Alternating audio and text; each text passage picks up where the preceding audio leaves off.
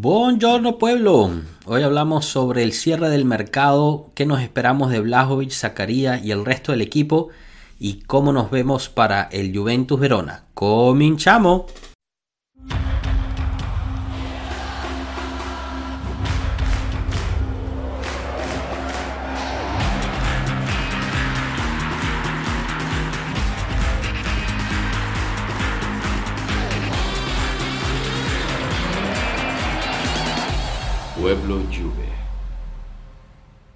Bienvenidos todos a este nuevo episodio de Pueblo Juve. Los saludamos, eh, un cordial saludo en este, en este episodio en vivo en, en YouTube y, Twitch. Así que bienvenidos.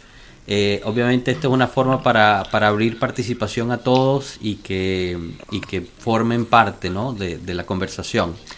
Les habla Joshua Brayato, eh, aquí con Enzo de parte de eh, Pueblo Juve, además de Rana que se está acoplando y el resto del equipo irá llegando. Pero más que todo me gustaría dar la bienvenida a Rama, que nos acompaña desde Argentina. Rama, ¿qué tal? ¿Cómo estás? ¿Cómo te va? ¿Cómo ¿Todo bien? ¿Todo bien? ¿Cómo andas? Todo bien, todo bien. Bienvenido aquí con nosotros. Tú estás en Buenos Aires, nos estabas diciendo, ¿no? Sí, correcto. Acá estamos siguiendo Excelente. todo lo de la Juve. Acá tenemos un fan club oficial en Ajá. Buenos Aires que están invitados si se quieren sumar o el, el oyente que esté prendido en este momento. Eh, somos ya por lo menos 30, eh, pero se sigue sumando gente, están, eh, escriben de diferentes países, el contacto lo tengo, se puede armar algo interesante, nos juntamos a ver partidos, al debate, hay grupos de WhatsApp, también la gente quiere interactuar. Buenísimo, buenísimo. Sí, de eso nos tienes que conversar un poquito más.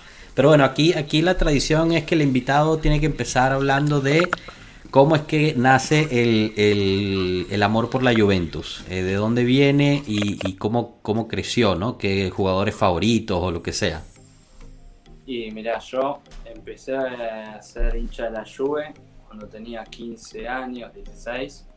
Ahora tengo 31. Eh, o sea, hace 16 al- en 2006 fue precisamente cuando estaba viendo el Mundial donde Italia salió campeón. Y nada, del- lo vi a Del Piero y me generó algo que... Cuando, cuando, abrió, cuando abrió el interior y la colgó del ángulo ahí eh, con los alemanes. Eh, no, no, me quedé y dije, no, pero ya venía de antes, no sé, algo me generó. Y, se- y empecé a seguirlo, a seguirlo, Juventus, Juventus, Juventus. Y encima el color negro y blanco que me apasiona, hasta, hasta la manera de vestirme, me, me he visto pantalón negro y remera blanca. Y dije, no, por favor, qué lindo. Y me, me volví loco con Del Piero, de hecho... Mi- traigo negro y blanco. Eso. Y bueno, yo tengo acá la pulserita del Fan Oh. Club de Buenos Aires. Grande. Ahí está. Y, Háblanos un poquito de, de eso. de- hay un club en, eh, de fans en Buenos- ¿Es el club oficial de la Juventus? Sí, correcto. El, Excelente. el- quien sería, digamos, el presidente, el, fundador, eh, se llama Marco Leaesa, que es un italiano de, de Trento, que se vino acá a Buenos Aires, empezó a recorrer Argentina, se enamoró y se quedó acá. Lo tengo acá a un par de, a 3, 4 kilómetros, está cerquita y cada tanto nos juntamos, charlamos, ahora le comenté esta posibilidad de hacer algún libro, así que por ahí me dijo si necesitaba algo, algún, algún ¿cómo se llama? algún dato, algo particular, está a disposición, pero está bueno porque el, el fan club eh, te da la posibilidad de, si viajas a Italia, de tener más chances de conseguir entradas, de descuentos en el store, eh, para comprar un montón de cosas. Eh, está bueno, ¿viste? La verdad, Genial. aparte Es, algo que se paga una cuota anual Ok. y, y está bueno, no es que tengas que pagar todos los meses, no es un monto alto y, está bueno. ¿Y, y has podido, has logrado viajar con el club a Italia para ver un partido o todavía no? Eh, no, viajé por cuenta propia antes de, que, de que aparezca el fan club. Ah, Que ahí tuve la posibilidad de conocer a Alessandro Del Piero. Ajá. ¿Y qué tal? Cuéntanos esa anécdota, porque es tu ídolo, ¿no? No, me- casi me caían lágrimas, estaba desesperado. Porque aparte me vengo a enterar por Twitter, eh, no, no es un chivo, eh, pero me vengo a enterar por Twitter que le responde él a un, a un seguidor, Domani arriba a Tu- a Torino. Yo, ¿Cómo? Justo estaba en Torino buscando trabajo. Y dije, no, me tomo el día. No, no puede ser. No. Claro. Y llegaba a las 5 de la tarde a una dirección del centro que había puesto él, que inauguraba el ADP LOC, que era un poco de fútbol, de música, las vespas, las motos. Un poco, algo, una variedad, era como un, como un local de dos pisos. Entonces dije, no, voy a estar ahí. Y era a las 5 de la tarde y a las 4 ya estaba ahí yo. Una ansiedad tremenda. Todo el centro cortado, parecía que no sé, que venía un ovni pero para mí era wow. Me puse en primera fila, allá al lado de la valla, y antes de que llegue él apareció Simone Sasa, que venía a meterle gol a Napoli. Imagínate. Entonces agarré y dije, tengo tiempo, voy a autógrafo. Sasa. Después llega Marquicio, llega Marquicio en una, una limusina, un auto increíble, y es imposible porque lleno de policías, los carabinieri estaban a full. Y después, bueno, llegó el Piero y digo, bueno, por ahí, cuando salga, por ahí firma dos autógrafos y se va, viste, como hay jugadores que hacen ti, ti, ti, chao, me fui. Sí. No, quedó y pegó toda la vuelta a todas las vallas, uno por uno. Entonces fui, autógrafo en, una, en una hoja 4. Después le tiré la camiseta, ca- en el autógrafo de la camiseta casi a la altura donde va la cinta capitán. Y después volví a mi lugar y cuando se pone al lado mío lo abrazo, desesperado, llorando, y le doy mi teléfono y saco una selfie. Creo que nunca salí tan bien en una selfie, eh, tuve suerte. Y nada, no. Yo le hablaba en español, en italiano. Y me, me miraba como diciendo, ¿qué, le pasa a este muchacho? y de seguridad atrás me hacía, como diciendo, soltalo, soltalo. No, no te vayas nunca, no te vayas, por favor, solo van a llegar. Desesperado estaba. Y, y ni bien, ni bien se va, eh, corre, digamos, donde estaba yo, una chica se levanta la remera así, se firma toda la espalda por el Piero y al otro día buscándole en las redes se le había tatuado la firma, toda la espalda. Mierda, qué loco. No, no, no el único que... Ronaldinho, Ronaldinho la firma por delante, del pie a la espalda, ¿no? Sí. No, Qué, increíble esa historia, ¿vale? Yo no, yo no sé si No, yo y haría algo así de, de tatuarme toda la espalda. No, una Pero- pero bueno, cada uno sabe. Y, y lo primero que hice cuando terminé así todo, la foto, y la empecé a enviar si fuera, no sé, una a mi familia, amigos, todo. La subí en las redes. Y aparte en ese momento en Instagram, vos le dabas like a alguien y te aparecía, como, no sé, Alessandro del Piedro, le, le gusta tu foto. Todavía estaba en ese momento, ahora no te lo dice. Y me levanto al día siguiente y veo el teléfono un montón de notificaciones. ¿Qué pasó? Claro, le había dado like del Piero a nuestra foto, selfie. Imagínate. Como se empieza a expandir, me quedaron como 80 o 100 likes, gente que no conocía. Increíble que haya visto mi foto, generalmente igual te escribís a algún, a algún famoso, un futbolista, y aparte de, de la dimensión del pie, ganó todo, no faltó nada, ganó todo el mundo con la tuve, con italiana, qué locura. Eres famoso entonces, Rama, eres famosísimo. Llegué, hasta ahí llegué. Ah, increíble, ya está. Nada, espectacular, qué historia. La verdad es que, bueno, ya lo habíamos comentado antes en el, en el podcast anterior, pero a mí me tocó conocerlo en un aeropuerto en Toronto e igual, yo estaba que se me caían las piernas de, de que me temblaba tanto, o sea que te entiendo perfectamente. No lo agarré así que no lo soltaba, pero, pero no me faltaron las ganas definitivamente. Bueno, y y hablando de, hablando de héroes, ¿qué, qué te parece lo que vivimos ahorita en, en, en, el, en este mercado de invierno? ¿no? Nos trajimos a quizás lo que no se esperaba nadie, era que llegara realmente Blajovic y al final eh, pues se pudo, se pudo hacerlo. Eh, no, no sé cómo lo viviste tú desde Argentina, eh, esa, esa noticia y, qué sentiste al, al, ver, al ver su llegada. Sí, mirá, sinceramente creo que nadie, nadie se imaginaba este gran mercado, para mí entre el 9 y el 10, por ahí yo había dicho 10, pero ahí era 9 porque se quedaron algunos jugadores que ya deberían irse. Eh, pero bueno, ya se van a ir en junio seguramente. Y veremos. Pero bueno, creo que la llegada de Blauich fue inesperada porque sonaron tantos delanteros que llegó y que, o sea, mucha gente decía que era Blauich. El tema era el dinero. Entonces, Claro. entonces nos quedamos, ya sonaba Martial, soné Cardi 900 veces, se reunió que Guandanara, que, que el, el salario después de Martial que cobraba coso. No, no sé, en su momento hasta el, el seco fue, bueno, se fue a- al club ese de Milán, que no lo nombro, pero, pero bueno, la verdad es una compra excelente, la de Zacarías lo mismo. Tuve la oportunidad de seguir al, al Borussia Mönchengladbach y la verdad tiene, digamos, muchas características buenas, que puede cumplir varias funciones. Nada, que es, es un metedor que necesitamos bastante porque para mí Bentancur, de, de los uruguayos que vi, es el que, que menos sangre tenía. No digo si está malo, pero, Cuidado, Enzo, cuidado. pero Aquí te, te- pongo en contexto, Rama. Enzo, Enzo hasta el fin de- hasta la semana pasada defendía a Betancourt a muerte. Eh, Después llegó Franco Leonetti diciendo que sacaría mejor que, que Betancourt y como que le cambió el parecer un poquito. ¿no? No, no. A ver, yo sigo pensando lo mismo de, de Betancourt. Eh, lo que me quedo es un poco más tranquilo de cara a, su reemplazo, que es Zacarías. Pues como lo comentó Franco, y bueno, y ahorita se, se nos cayó Rama.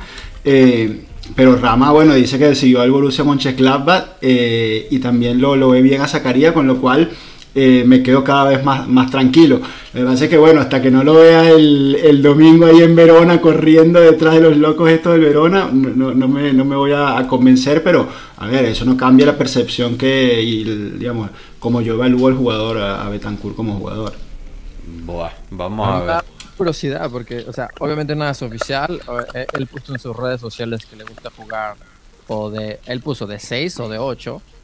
Pero cada vez que estoy viendo como los mock drafts que pone la gente, los tipos y todo, a todo el mundo lo pone de 5. Yo me estoy espantando. Sí, no, yo creo que no. Yo, yo también lo que, lo que he leído y lo que nos contó el mismo, el mismo Franco no es, no es un 5 eh, Zacarías. Eh, bueno, nos puede, nos puede comentar mejor Rama, que si, si dice que siguió mucho al Mönchengladbach, eh, nos, nos lo va a ratificar que no es eh, eh, el Pjanic de la situación, digamos, eh, Zacarías.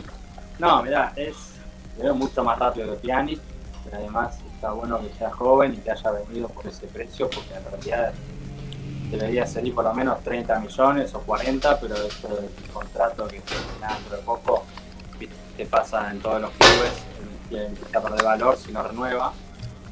Así que bueno, yo creo que es un jugador que recupera muchas pelotas y que por ahí recupera, levanta la cabeza y te la entrega, te la entrega al pie. Eso es fundamental, porque por ahí, más allá de que por ahí Pjanic recuperaba pelotas, no era tanto, era más de juego Pjanic. Mm. Pero creo que Zacarías puede llegar Pero, a pero ¿qué por él? Porque, o sea, todo lo hemos visto muy poco a comparación de ti. O sea, le hemos escuchado de él, lo hemos visto jugar con la selección, pero no, no lo hemos visto en, en- a día a día, cada sábado, cada dos, tres días. O sea, A él lo llaman Kraken. O sea, ya no es ni siquiera pulpo, ¿ves? Pogba es pulpo, este es Kraken, es más grande, es un pulpo Ahora. más grande, lo puede todo. Ya empiecen a enamorarse de Zacarías. Eso es lo que hay que hacer. hasta no verlo tocar el balón, no, todavía no me, no me enamoro. No, no, tienes razón. De Zac, Bragi, Zac. Zack, yo ya, yo ya estoy fielmente en el carro de enamorado de Zack. Me encanta, me encanta su acuerdo mucho actitud. Qué, qué fácil, qué fácil eres, Fácil. Josh. Eres muy Fácil. Yo sé, Fácil. yo sé que Enzo me va a odiar ahorita, pues yo me acuerdo el primer día de rueda de prensa de Ramsey, cuando empezó a hablar italiano, todos acá dijimos, este es el brother. Oh, llegó, ya sabe italiano, y mira cómo terminó. No, y, después llegó Pirlo y la- las primeras palabras de Pirlo, no, Ramsey un jugador muy inteligente, estoy sorprendido. Todo, todo el mundo hablaba bien de Ramsey hasta el medio partido que se lesionaba y chao, no lo veías más. Todo, todo el mundo menos sus piernas hablaba bien de él. Los médicos en especial hablaron muy bien de él, ya que se llevaron buenos bonos por, por estar teniéndolo ahí. Por la sobretiempo, ¿no? El, el trabajo que les da. No, bueno, pero a, Zaca- a, a- a Zacarías habrá que verlo jugar. Yo creo que, bueno, viendo, viendo más o menos cómo nos vamos a plantear y quizás podemos hablar de eso un poquito ahorita contra, contra el Verona, parece que va obligado como titular, porque Locatelli está fuera, McKenny se quedó atorado en Nueva York, no llega sino hasta mañana. Eh, ¿Quién más? Va a jugar él, Rabiot, Arthur al parecer, no sé, no sé No qué hay- piensen ustedes. Es que no hay más opciones. Eh, O sea, nos quedamos un poco cortos. O sea, es decir, Zacarías, Arthur y Rabiot, es que no tienes más. Miren, aprovecho, aprovecho aquí para poner en, en, en visión a algunos de nuestros fans que nos están viendo, agradeciéndole a Piero por, por el- la felicidad por el segundo episodio. Gracias, Piero, como, como vieron en el primero y en este episodio, eh, pues esto es algo que vamos a estar trabajando y llevando eh, más seguido. Y, y- y este está bueno aquí de, Alejandro que nos dice que, no hablemos muy fuerte de Ramsey porque puede devolver en cualquier momento y tiene toda la razón, hay que tener mucho cuidado. Fue interesante lo que, lo que puso hoy Romeo Agresti eh, en, en términos de, perdón, no Romeo Agresti, Fabrizio Romano sobre, sobre Ramsey, ¿no? que al final se va a los Rangers sin un como obligación de compra o, o derecho de compra. Lo único que tiene Rangers es como eh, la opción, tiene la primera seco, opción de decidir si lo compran o no. Pero a mí me parece bien eso. Tiene un pedido de prueba, es lo que tiene. Está bien, claro.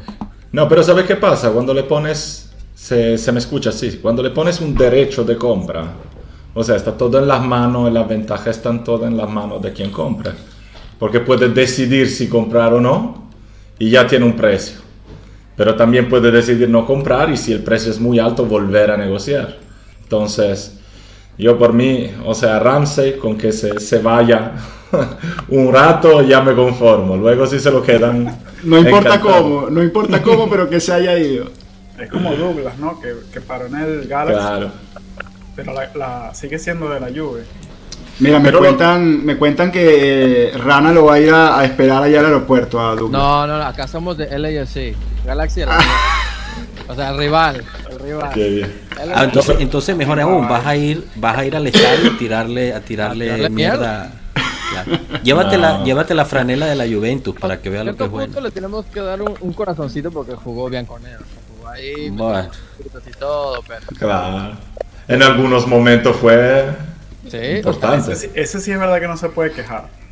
Sigue con su salario, fue, jugó en Brasil, ahora va a jugar en Los Ángeles por 18 meses, no pierde, no pierde el salario, no juega, no tiene que hacer nada y vive feliz de la vida. Ahora En- sí, entrena poco, a jugar bien, bebe mucho. lastimado, pero con esa velocidad aquí la va a romper. Pero lo de, lo ¿Qué de Douglas? Costa. La velocidad hace 3 años, 4 años, no sé yo. No, hombre, pero acá el fútbol. Ese es tipo pega un sprint ahorita y el, y el, y el tendón, la pierna le hace así. Mira, yo veo, Pero- yo veo que ese muchacho va a aprovechar que está en Los Ángeles y va a divertirse, va a jugar poco, va a ir a fiestas con las estrellas. no- sacar. Pero, pero alguien de ustedes Vais se- a comer se- el número 10. Ajá. Alguien de ustedes siguió un poquito la trayectoria de Douglas Costa en los últimos tiempos en el gremio. No, Ni no. idea. Porque eso fue bastante divertido. Porque Gremio compró muchísimos, tenían objetivos muy grandes, parecía haber hecho el, el negocio de la vida. Y resulta que, como, como siempre, no jugó casi nada. Le gustó mucho la fiesta y cuando estaban a punto de bajarse a segunda y tenían un partido muy importante contra el campeón, que era Atlético Minero, él fue a pedir días de permiso por eh, hacer la fiesta de casamiento. Así que, y en ese mismo tiempo había gente que estaba diciendo, ojalá vuelva Douglas Costa en enero. Y yo estaba ahí así, ¿no? No, increíble, increíble lo que se leía por ahí. Pero por, ¿para qué estamos gastando tiempo hablando de Douglas Costa? Ese ya se fue. Para O sea, que quede claro que ya. Eh, un poquito de envidia de la buena vida que lleva. Ah, eso seguro. es- Eso Lo único que segurísimo. podía jugar así, jugar y eso de juerga toda la noche era Ronaldinho. Ese tipo se la vivía en la fiesta. Pero No, yo no sé cómo hacía ese muchacho. Pero jugaba. Bueno, y Maradona. Como él hay mucho. Romario, Romario yo creo que no. Romario, Romario, la, la, la historia aquella que dice, le dice al técnico que le pide permiso, que se tiene que ir al carnaval, y el técnico le dice, bueno, dale, hazme, hazme dos goles y, y te vas. El tipo fue, hizo dos goles en 20 minutos y pidió el cambio. Sí, sí. Y dijo, en otros 20 me sale el avión. Bueno, lo mejor fue Edmundo que hizo lo mismo. Y Fiorentina estaba, iba de primera en los años de Batistuta, Rui O, Costa. o- ahí. o animal, Marco, ¿no? Llamaban o O animal. animal. Esa fue la única ocasión. La única ocasión que tuvo Fiorentina de ganar unos scudetto en años. Y Edmundo, cuando ellos estaban primero con Batistuta que se lesionó, fue allá y dijo: No, no, yo en el contrato tengo que irme al carnaval. Se fue, perdieron dos partidos. Mira, ¿y cómo, cómo ven que, cómo ven que la, no sé si fue la, la mamá de, de Blajovic, eh, le dijo a- al entorno de la Fiorentina que su hijo era el próximo Batistuta, ¿no? Habla, eh, por lo menos me pareció que habla de un entorno del jugador muy futbolero, porque, a ver, eh, de allá en Serbia, donde coño es Blajovic, que la mamá sepa quién es Batistuta, o sea, habla de, de- de una familia futbolera, de una familia muy ligada al fútbol y, y bueno, y después tú eh, eso lo trasladas a la rueda de prensa del chamo el otro día que se presenta con esa Oh. educación, con esa seguridad, dando todos los puntos correctos, todas las respuestas precisas, sin hablar de más, sin hablar de menos, y tú dices, este chamo lo tiene todo. No, increíble. Esa rueda de prensa fue increíble. Yo me la vi dos o tres no veces, vieron la de novia. verdad. No, no, la novia no la vi, taguéame en Instagram, taguéamela en Sí, Instagram. sí, sí, sí. Dale. Échale un vistazo. No, porque ella trabaja como en la televisión de la serie B. ¿eh? Es totalmente técnico mi comento. Ah, dileta, Mi tipo, comentario. dil- es la, la Como- dileta. Como dileta, sí. la sí, dileta de la serie B. Bueno, nosotros sí. ten- Es, tenemos es nuestra. por eso que saben mucho de fútbol ahí en su familia, porque tiene Ah. que haber esa periodista. Nosotros tenemos nuestra, nuestra dileta también que no, no pudo unirse hoy, que viene por ahí. Claro, pero es que estamos dejando un poco a la gente a la espera. A la expectativa, a la Eh, expectativa. sí, claro, para que suba el hype, como dicen allá. Claro. Mira, aquí tenemos un saludo desde Venezuela, representando un poquito. Eugenio, ¿qué tal? Bienvenido. Que bueno. Aquí otra otra clave aquí de Alejandro que, que nos recuerda que por lo menos lo de lo de Ramsey eh, cancela la, la cláusula de renovación automática, ¿no? Hasta el 2024. Eso fue clave también, Sí. aunque no haya ido con derecho de compra. Es verdad eso, yo no lo he leído como... Supuestamente Sí, si sí. terminaba esta temporada, Cierto. o sea, la 21-22, se activaba una, una renovación automática para la 23-24. Eso es lo que, Claro. lo que salió por ahí. Con Eh, que al- una al comisión para la gente. seis meses, que en- tengo entendido que ese era el tema, ¿no? Que lo- la gente ahí es donde se llevaba la gran comisión. Claro. Si se hace esa renovación automática, le caían no sé cuántos millones. Que por eso también lo querían, ¿no? Era parte del... del Todo, del todo lo que se refiere a Ramsey me parece increíble. ¿Sabes lo más increíble? Que no, no jugó el primer partido porque tenía una fatiga muscular. No, y llega- sofá. llega- Y- llega, y eso hace te toda- parece hace toda increíble. la fiesta, hace toda la fiesta, da, da, y entonces al siguiente día hace un comunicado. Bueno, es que tengo, te- tienen que entender, tengo seis meses sin jugar, entonces tengo que ponerme en forma. Coño, a la mitad del año. Ah, no cagas. Loco. Nada, increíble. Bueno, pero regresando un poquito a, a- a lo bueno que hay en la Juve, eh, men- Enzo mencionó a Blajovic. Eh, quiero, quiero escucharlo sobre la rueda de prensa, de, de verdad. Me pareció un jugador, o sea, hay que recordar, este muchacho tiene 22 años de edad. Madurez, O sea, es lo que más me sorprendió. Increíble la madurez con lo que, con lo que habló, lo que dijo. O sea, realmente es como si hubiera tenido un libreto de cómo llegarle al corazón de cada juventino y dijo todas las cosas perfectas.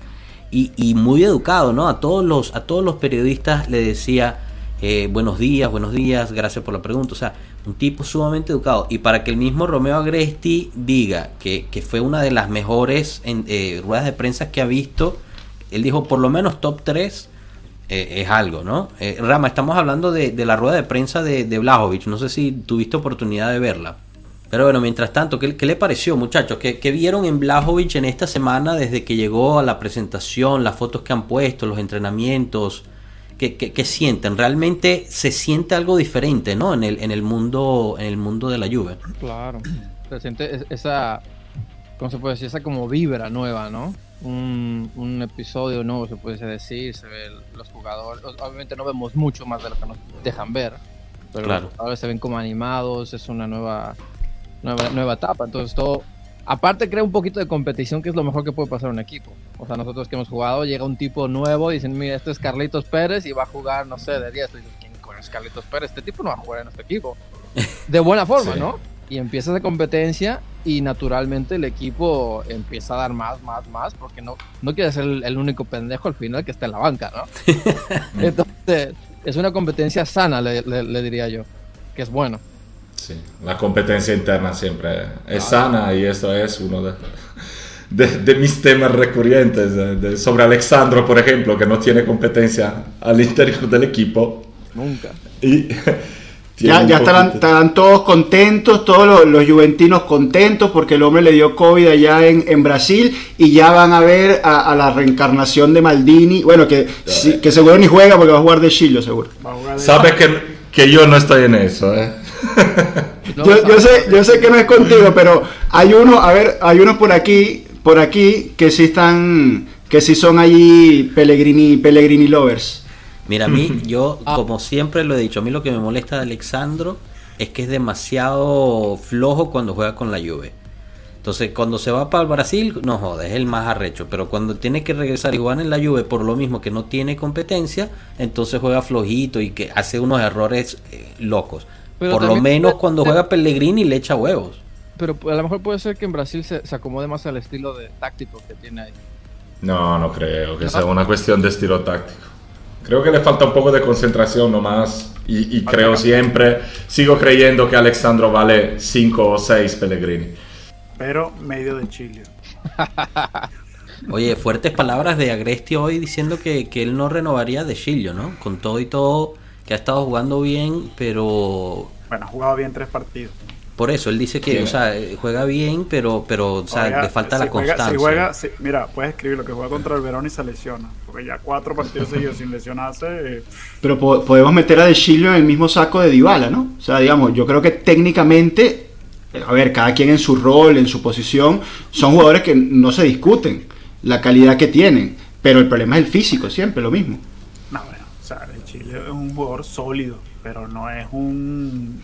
Claro, no, no, no lo estoy comparando a nivel, ¿no? A nivel de Dybala, porque obviamente Dybala es un jugador de otro nivel, pero que ambos en su rol son jugadores que no debería haber ninguna duda en cuanto a su renovación y a su continuidad en la Juve, que- pero que el único problema pasa por el tema físico de los dos. Claro. Bueno, Eh, pero no es un tema- es que hay que renovarlo. De Chile es, una, es un buen reserva. Claro, Eh, y no, no te ya- complica, te juega las dos a ser el bandas. de Pellegrini. O sea, es decir, banca. Pellegrini va a ser el reserva de esa posición. Y, pero con vistas a que dejase de ser reserva y fuese el, el suplente, el titular, en dos, dos o tres años. Pero ya se vio que eso no, eso no va a ser. Entonces, Pellegrini no te da proyección. Sandro, bueno, yo creo que ya es obvio que ya se acabó su, su tiempo. Y de Chile es un buen reserva. Bueno, lo que te queda es fichar entonces al que crees que va a ser el, el titular. ¿no? O sea, yo vengo pidiendo un lateral izquierdo hace años y no ha llegado. No ha llegado. En su momento, yo, o sea, y todavía, después de la lesión en Ball no tanto, pero a Gosens yo lo vengo pidiendo hace dos años. Bueno, y el que suena, el que suena es Cambiazo, que es otro muchacho. Entonces, Pero él es central, ¿no? Cambiazo es central.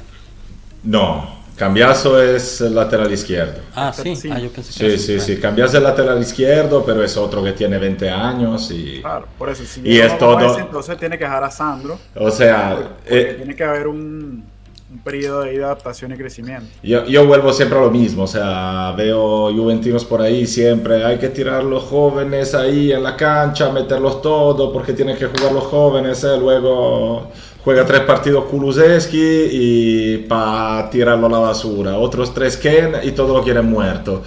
Señores, los jóvenes son jóvenes, o, o se los espera o te pones a jugar con otra gente, es así, y Cambiaso no es el perfil de, de jugador que mañana llega y te cambia la Juve. Es otro Pellegrini que con un poco de suerte a lo mejor lo dejas ahí unos años y, y levanta un poco el, el nivel y se gana la camiseta. Pero volviendo a lo que decía Rana, yo creo que llevamos desde los tiempos de, de Cabrini esperando un lateral izquierdo. O sea, eso es, hemos visto de todo por ahí, de Celli, Molinaro. Y, y de lo mejor que hemos tenido ha sido Torricelli. Que, Que el línea, que el línea había empezado por, por la banda, ¿no? Si mal no recuerdo, y después terminó con- siendo central. ¿Y con qué resultados en la banda? Sí, sí, Menos y mal el- que acabó central. Te olvidaste del, del ídolo de Tato, de Chelle. No, no, lo, lo- lo mencioné, pero si quieres te menciono de, de Traoré a Molinaro. Eso ni siquiera en mis pesadillas, pero Molinaro, a veces me Molinaro, levanto por la noche. Soñando Marco Mota. ¿Qué pasó? Está- hemos vuelto al 2009. Ya, ya empezamos a hablar de fantasmas. Qué miedo. Bueno, y, y hábleme un poquito de, de Gatti. Eh, yo creo que fue tremendo fichaje. Aquí Alejandro nos recuerda eso. Que fue, fue otro fichaje que quedó medio tapado en, en, en el, en la sombra de, de Blajovic. Pero interesante lo que contó el papá de Gatti después que dice que Chiellini cuando se lo encuentra en, en el, en el J Medical le dice que es su heredero, ¿no? ¿Qué les parece eso? Calma, calma. Calma. Mi, mi- mi opinión, sí, efectivamente. Mi opinión es que ese fichaje fue para vengarse del Torino. De lo No de Bremer, para- dices tú. ¿Y nada más? Y fue delicioso, además. Sí, porque- Mira, no, pero yo- yo- ver, es un muchacho que, que está teniendo un buen año. Un, un buen año, estamos a la mitad del año. Ha tenido unos buenos seis meses en el Frosinone. Y yo, yo imagino que los vio todos los partidos de- del Frosinone, Eso es todo lo que sabemos de ese muchacho. Eso es todo lo que sabemos de ese Bueno, Joshua, Tremendo Joshua fichaje. Sí, Joshua dice tremendo fichaje porque es hincha de Frosinone, ve todos los partidos de Frosinone y ya le vio la proyección al tipo. Claro. o sea, Bueno, cuando, cuando, 4 millones. cuando regrese y sea el 7,5. próximo Chiellini, aquí vamos a tener esto grabado y yo te lo voy a Pero, poner. eh, pero están tirando una moneda al aire. O sea, tú dices, ah, bueno, tremendo fichaje, pero sin, sin haber visto ni, ni, ni, ni un videoclip, no, no has visto ni YouTube del chamo. Porque no hay, no hay YouTube del Frosinone. Bueno, lo que pasa es que tú no sabes cómo buscar en YouTube, porque si hay, y hay muchísimos. Y, yo, y, y los he visto, o sea, eso ya no es culpa mía. Yo no sabe. Eso ya es más boomer, ya no lo sabe todavía. Sí, no, no, ese es con, con cartas que se lo solamente. pongan en, la, en la TV por cable. En el VHS, hay que poner eso en VHS. Pa- Paloma En la mensajera. cabalgata deportiva al final de la semana. Novantésimo minuto, veíamos allá, seguro lo- lo- lo- los venezolanos allá crecimos con, con Sergio Biferi eh, viendo novantésimo minuto.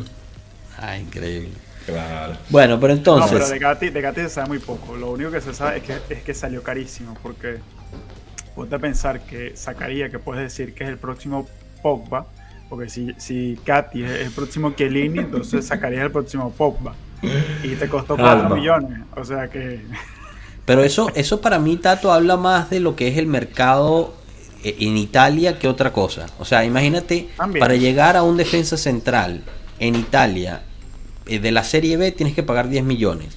Pero para llegar a un mediocampista que lo quería el Bayern Múnich, con 5 ya lo tenías. O sea, eh, y siempre lo hemos hablado, ¿no? Que los precios en Italia siempre están sobrevalorados. Y es parte del problema de, de- del mercado. Y también, bueno, muchos dicen que es parte que por qué los jóvenes no sobresalen, porque son demasiado caros y los equipos no quieren gastar Bueno, por ese ahí, dinero. por ahí también tienes a- al muchacho este del Pisa, eh, a Luca, que a ese ya le quieren sacar 12, 13 millones. Entonces, muchacho que, Pero- que bueno, que, que posiblemente tenga el talento, que sea muy bueno, pero ¿en qué planeta cuesta 13 millones? Pero desde que empezaron a hablar de Luca y de estas evaluaciones a 13 millones, se paró de marcar goles y hasta perdió el puesto de titular. O sea, mucha calma siempre. Yo sobre Gatti quiero decir dos cosas que están al opuesto. Uno, que yo nunca soy de los que dice, si eres fenómeno con 20 años ya la estás rompiendo en Champions League, porque la, la forma de llegar a ciertos niveles son distintas y está lleno de buenísimos jugadores que se pierden un poco en las series inferiores por no tener un buen agente, porque le ha salido mal, por tener una lesión en un momento importante.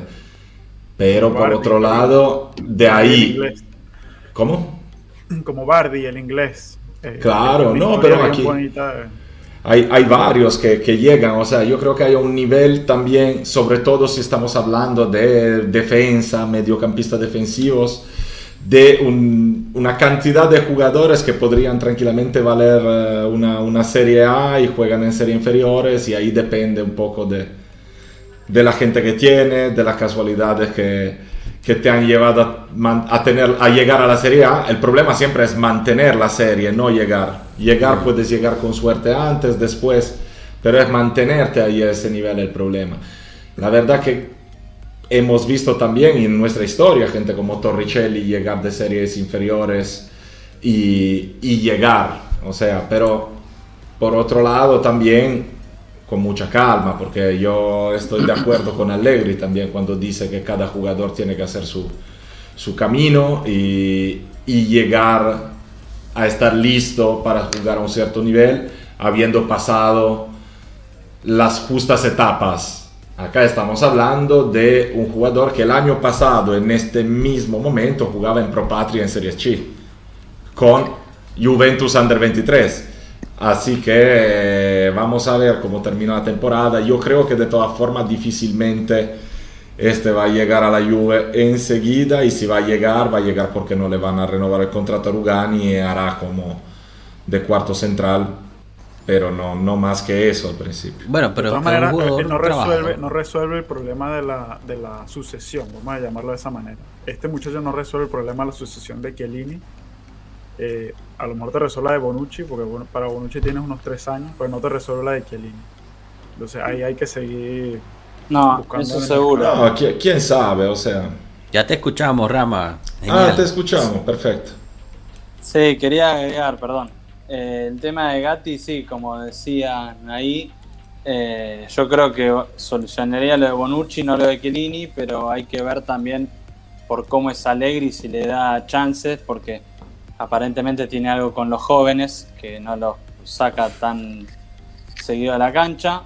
Para mí, por ejemplo, Zule es un jugador que me encanta, pero es como que, viste, lo tiene que hacer pasar por diferentes categorías, porque si no, no, como no lo ve preparado, yo creo que si no lo probás no vas a saber en, la Serie A, por ejemplo. Como pasó con Ake, que entró y decían, uh, mirá, va a ser el nuevo cuadrado, o, tiene la velocidad de Douglas Costa, que he leído de un montón de comentarios y no, no tenía minutos. No, ya sé, calma, calma, sí. bueno, de, de, de, de, de Vlahovic están hablando, pero Van Basten todavía no jugó. Esperemos ¿Cómo, que cómo no jugó? Pero, pero ya lo que, lo que ha mostrado Vlaovic en Ah, Serie A te da, te da la garantía de- del jugador que estás comprando. No lo podemos poner al mismo Pero- nivel pero- de. pero es válido, no viene, no viene de la. Juve, o sea, no viene un equipo de, de ese nivel, ¿no? Por eso, de Fiorentina ya tenés a Bernardeschi que vino, que bueno, las camisetas diferentes. Bueno, con Chiesa es un caso particular porque jugar así en Europa, en su posición, que él debe estar entre los mejores, Chiesa, supongo. Sí. Bueno, ahora Sí. Sí, pero, pero tiene, o sea, yo creo que hay un buen punto. O sea, eh, Vlahovic no es un jugador probado. No En la Juve, dices tú.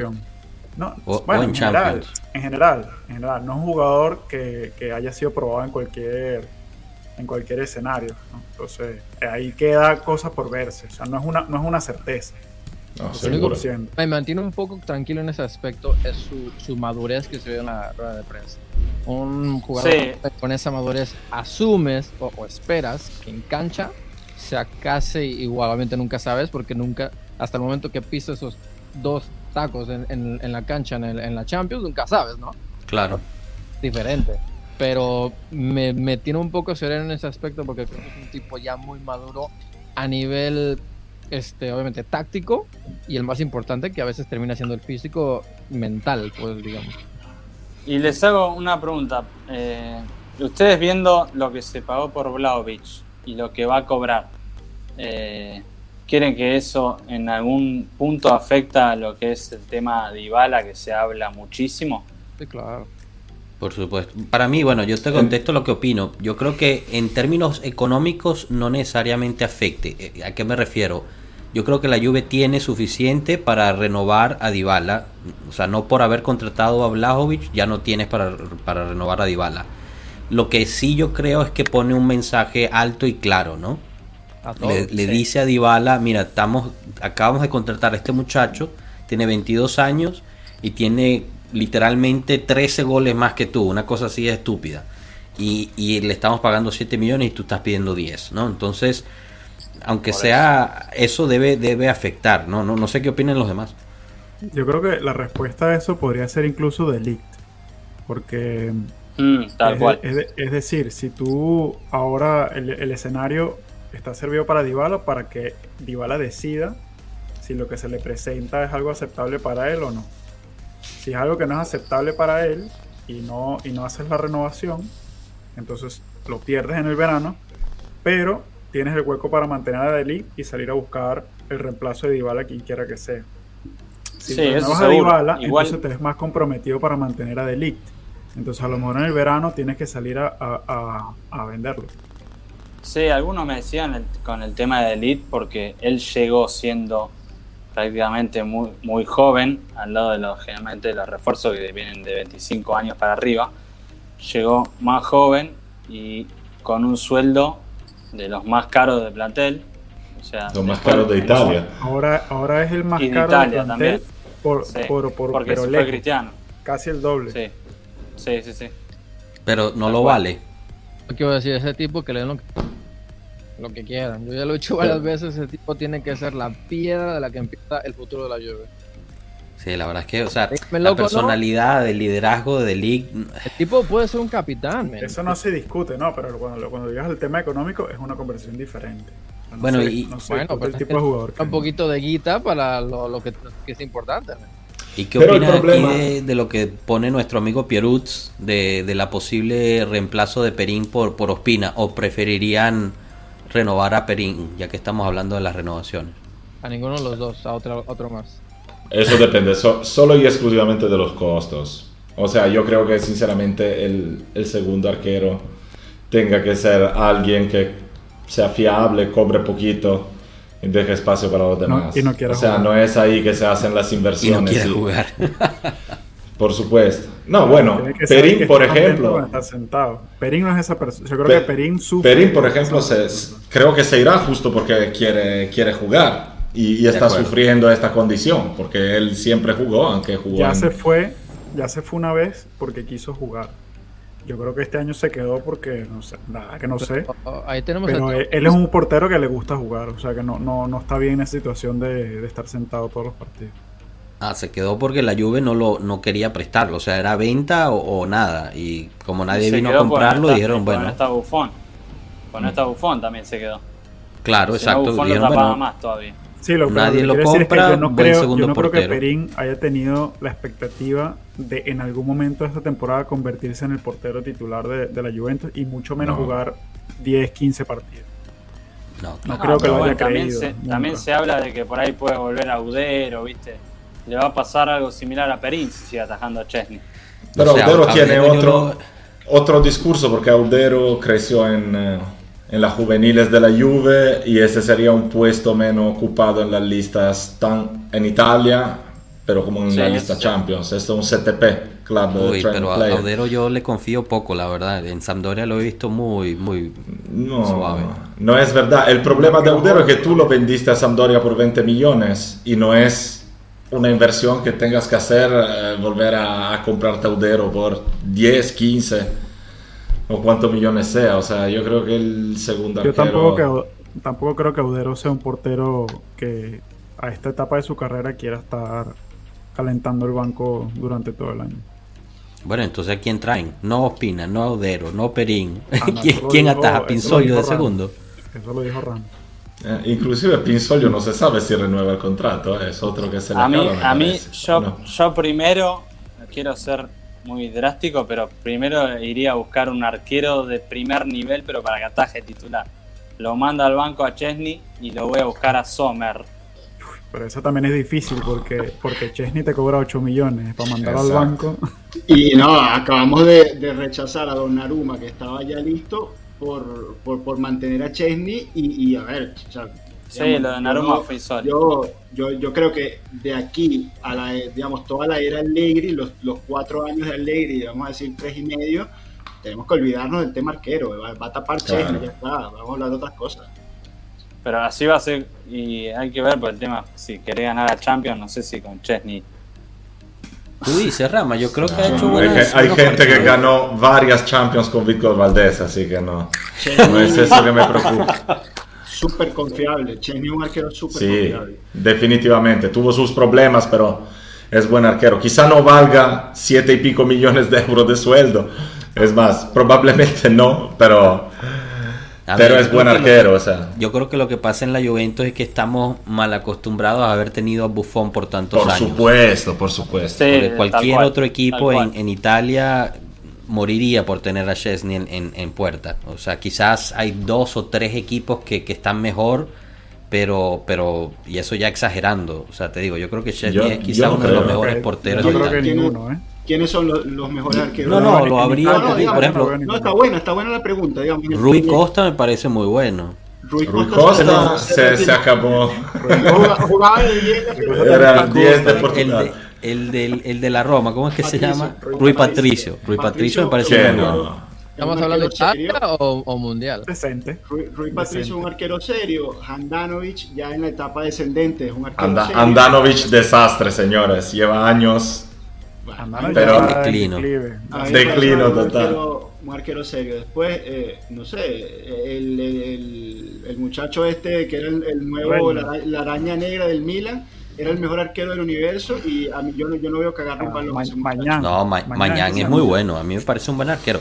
Pero Chesney está- me eh, parece mejor. Es Chesney me mejor que. Chesney. Yo no veo No. a nadie mejor que Chesney por ahí, sinceramente, en A- Italia. A eso voy, a eso voy, no, no no. Para ir a mejores de Chesney hay que ya irse para o Black eh, o, o gente seria de verdad. O sea, no, no Sí, encuentras a nadie en Italia. ¿Cómo se llamaba el arquero del Liverpool que, que al final de esa final Alisson, desapareció? a- Alisson, no, Alisson. No, no, el que Bueno. desapareció de la, después de la final. Era Ah, como- Eh, Milloné, ¿no? Era, Carius, No. Carius. Carius. Mario. Está en Turquía, creo. Oye, entró justo a decir eso y se le fue otra vez la señal. Qué vaina. Oye, pero Miren. Buffon dijo que literalmente se fue porque no, no era el número uno, ¿no? ¿Quién?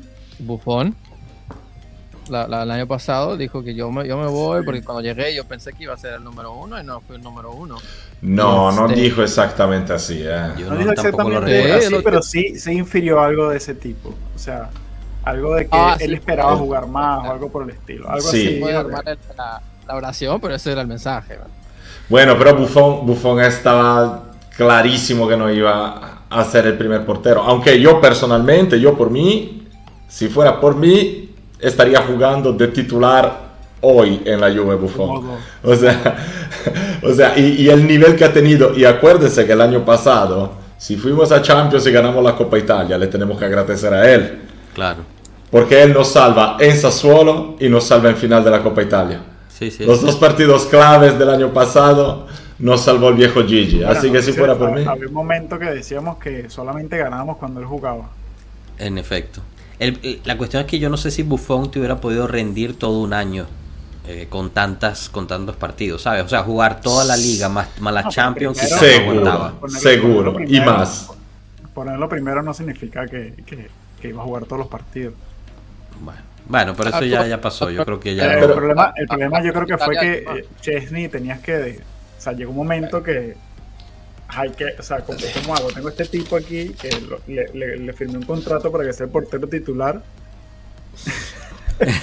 Entonces, yo creo que Chesney es el que retira a Bufón, de alguna manera, pero no tanto ni siquiera por calidad, sino porque había como un compromiso ahí, como que dice, bueno, este tipo, pero es que tiene 10 años menos, entonces, que, Coño, bueno, Tato, bueno, pero que tiene decir- que- Y eso, cobra o sea- cuatro veces más, que no es poco. Señor. Pero decir, decir eso, que tú planeas el portero titular de un equipo cuando tienes esas metas solo por compromiso, me está matando. O sea, no puede ser que hayan Bueno, decidido bueno, solo por que Hay eso. una parte de la evaluación de, de- de la evaluación técnica que, que es subjetiva. O sea, hay una parte que te dice, bueno, mira, eh, se lanza, o sea, tiene este, eh, este alcance, este rango, tiene esta velocidad, tiene esta estamina, lo que sea, eso lo puedes medir, pero luego hay otras cosas como el, el tema contractual, eh, el tema de la situación de- con el vestuario, de- o sea, hay una serie de cosas que, que también van dentro de la decisión técnica. ¿no? Y también es un proyecto que tú tienes. O sea, la, la etapa de Buffon en la Juve se había acabado dos años antes y el proyecto era tener a Chesney, promoverlo a titular, darle un sueldo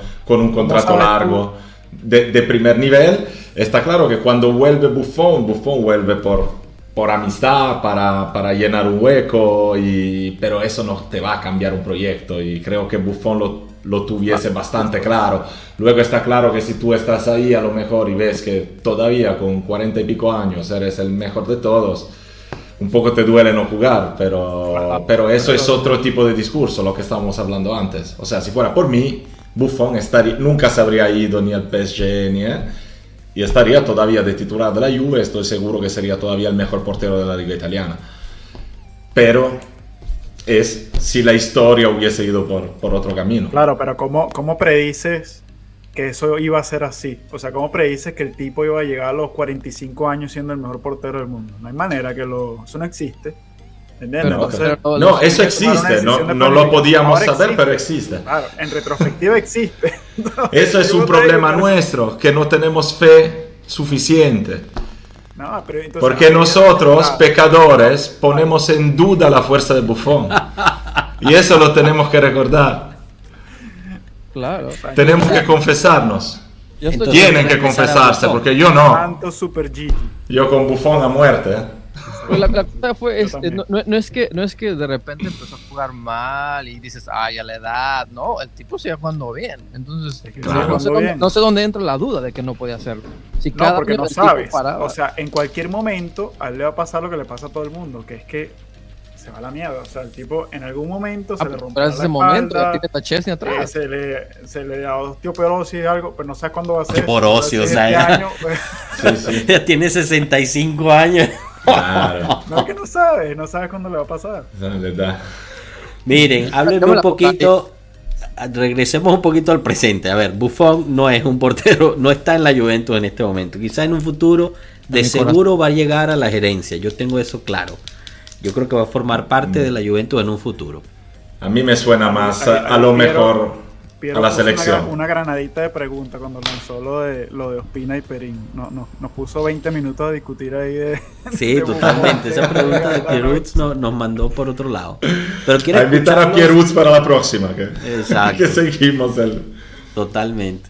Quiero escucharlos de cómo, cómo piensan que nos vayamos a parar eh, contra el Verona de Tudor. Acuérdense que eh, en la rueda de prensa de hoy dijo, es primera vez que llego al, al Allianz Stadium como entrenador contrincante. O sea, yo creo que todavía está dolido de que no le dieron la, la, la banca a él, ¿no? En vez de... Dijo, dijo eso. tú. Sí. O sea, con, con Udinese nunca vino a jugar. No, creo que, lo saltó votaron antes. antes de que llegara. Coño, qué rata, Enzo. Eh, no, no, no me acordaba. Sí, sí, Udinese eh, duró que seis, seis partidos, ocho partidos. No vale, no, hizo casi todo un, un chirón, ¿eh? quizás le tocó en, la- en- en casa y después en la vuelta lo, lo despacharon. Exacto. Bueno, pero eh, mucho de lo que se está hablando entre los periódicos, a mí me da risa, la Gaceta pone, eh, hay probabilidad de que el puesto se lo, se lo jueguen entre Morata y Dybala para, para jugar al lado de Blajovic. Pero también hay probabilidad de un tridente con los tres. Entonces no informaron nada, no saben nada ni cómo se van a parar. Entonces, es que ¿cómo, cómo ven Allegri- ustedes que nos vayamos a parar? Conociendo a Allegri, no va a alinear ni a Zacarías ni a, ni a, ni a, Fla- ni a Blajovic, Blajovic, tú dices. que sea obligatorio. Yo Estoy creo que Zacarías juega obligatoriamente. Yo, ¿no? yo creo que juegan los dos. Juegan los dos. Ta- Tato como que no, no ha visto la plantilla de los mediocampistas disponibles. No, por eso el medio campo, por eso te lo digo, a no ser que sea obligatorio, que es el caso que de es- Zacarías. es- Falta. Locatelli, falta es, McKenny. es obligatorio, es obligatorio. Yo creo que la, la Pero alineación de, se, de- se de hace no estaría tan seguro. Sí, no, Blajovic No, juega yo Sí, creo que Blajovic juega. sí, sí, sí. Demasiado Es que no hay- hype mediático. Allegri no, eh, eh, para este partido no tiene eh, mucho que decidir. La decisión será si juega Pellegrini o juega de Silvio, pero al final cambia poco. El resto se hace sola la alineación. Pero entonces, ¿qué es un 4-4-2, Enzo? Ahora, olvídate de los números. Juega Chesney en el arco. Juega Danilo lateral derecho. Chiellini de quiera. y, y- y elige tú el que quieras en la izquierda. Chilio, de dale, Chilio de o- Chilio, o Pellegrini. de De Chilio, Chilio, de dale. No quiero ver Después juega, juega Artur de 5. Ajá. Juega Zacarías y juega Rabiot. Porque no quedan otros. Porque no quedan otros. Y arriba juega Cuadrado alto por derecha, eh, Blajovic de 9 y Morata, bueno, por algún lado está lesionado. ¿verdad? Morata, Morata. Berna está Ah, lesionado. Está Juega. Morata un poco más Ah. por fuera, partiendo de, de izquierda Morata y Blajovic de 9. Entonces Dybala en la banca, ¿eh? lo sentaste. Dybala viene de, bueno, viene de, de viajar, ¿no? Y Cuadrado y- también jugaron el partido uno contra el otro. Pero- Y es más, Dybala estaba en la banca, Cuadrado sí No, jugó. Dybala, hizo partido- 20 minutos en el. Sí, pero un partido contra el Verona, como juega el Verona, yo no quiero poner a Dybala titular. Yo prefiero usar a Dybala en el minuto 60, cuando ya el Verona se cansó un poquito de correr, y entonces ahí Dybala puede agarrar uno que otro balón. Bueno, Y, y además, históricamente, impresión que tengo, no tengo datos a mano que lo comprueben, pero me parece a mí que cuando regresan de, esas, eh, de esos viajes intercontinentales o de problemas, o sea, cuadrado cuando regresa siempre es efectivo. Yo me acuerdo, bueno, este año cuando jugó con Fiorentina y fue decisivo, me acuerdo un partido contra el Milan que regresaba de una lesión y fue decisivo enseguida. Dybala es uno que le cuesta un poco más recuperar tanto en los viajes como las lesiones. Entonces creo que Bueno, mi Sobre que- todo- Que, no se lesionó allá. Eso es lo Pero que que, no ¿cómo se va a lesionar no si no sabe. jugó? Pero, pero acaba, sabe acaba de regresar de- del no, viaje. minutos no ha entrenado todavía, no sabe si no está lesionado. Sí, Miren, pero buena No, sí pregunta de sí ahí. ¿No hay una presión mediática que, que, o sea, debería realmente influir o, o Alegre está por encima de eso? De que jueguen los dos, Blajovic y Lo mejor que puede hacer no, Allegri en este partido es mantener lo que viene haciendo. No inventar nada nuevo. O sea, y, porque- y es lo que va a eso no, no tengas dudas. Morata de 9, Dybala de, de 10. No. ¿Qué quiere decir eso? Tato? Y bala de banca, de banca. No, me refiero, me refiero al, al- a la propuesta de juego, ¿no? O sea, Pero le falta el lateral izquierdo para la propuesta de juego suya. Bernardeschi no está, McKenny llega tarde, Kulusevski lo hemos vendido, Chiesa está muerto. Ahí Es difícil. empezar a ver, Juega vamos a Rabiot, empezar a ver lo- los estortos, los experimentos de, de Allegri Sí, poniendo el. Zacarías. Entonces ya no viene haciendo lo que hacía, No, vamos no, de no. experimento. No, va No. Rabiot, Rabiot, Toto a seguro. estorto. Sí, lo que pasa es que, exacto, yo creo que lo que vamos a ver es, es un cambio de protagonistas, o sea, de nombres, pero el esquema debería ser lo mismo. Pero va a ser lo, lo que dice lo que dice Enzo, o sea, Rabiot a la izquierda que, que se va eh, acercando un poco más a la banda, en el medio Artur con Zacarías que lo cubre un poco, cuadrado un poco más bajo y, y dos eh, Cuadrado, eh, cuadrado largo, largo en la derecha para darte amplitud por derecha cuadrado. Claro. Y ahí hay que ver si, si juega Morata o Dybala, a lo mejor juega Dybala. Pero a mí con Verona me suena más que, que juegue Morata, porque ellos juegan tres detrás. Y, y- y lo que lo que hablábamos, Marco, lo que hablábamos creo que en, el- en la pasada, pelota a la banda cuadrado, levanta la cabeza y centrisco Claro. con, con Blajovic y Morata en el área. Claro.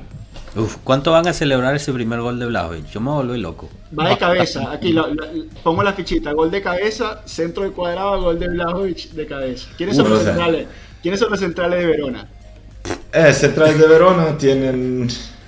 ah, juegan tres detrás, los de ¿A tres Verona. juegan? ¿Juegan a tres? Sí, sí, sí, sí. Ni idea. Yo lo único que sé es que Simeone no juega. Casale, creo. Casale Y- no lo, Casale no lo, no lo sí, conozco. claro. Y, y tienen gente, eh, Valukiewicz o Davidovic, no me acuerdo, me confundo. Uno era Cagliari y el otro Verona. Ahí Pero no son. Faraoni, Lazovic, ¿no? No me esos son toques a. Faraoni, eh, por favor. Faraoni, gran hermano bien con Perini y él. Gunter. Es gran, es gran jugador, a mí me gusta, pero él no es central, él es lateral, ¿no? Y El lateral, el lateral también, derecho. Sí, el Lazovic por la otra banda. Por el otro lado. Esos dos me gustan, son buenos jugadores. Pero yo espero que Vlaovic marque el primer gol bajo la curva azul porque voy a estar en el estadio, así lo veo de cerca y lo celebramos. Ajá. Vamos a ver si nos mandas unas foticos ahí, Marco, de, de Blajovic. si Claro, les le- sí, fotico, sí, a lo mejor se la mando. Voy a ver si me acerco un poco. Aunque yo, como digo siempre, yo odio a la gente que se pasa el rato en el estadio así. O sea, yo Claro. dejaría en una cesta fuera del estadio todos los celulares.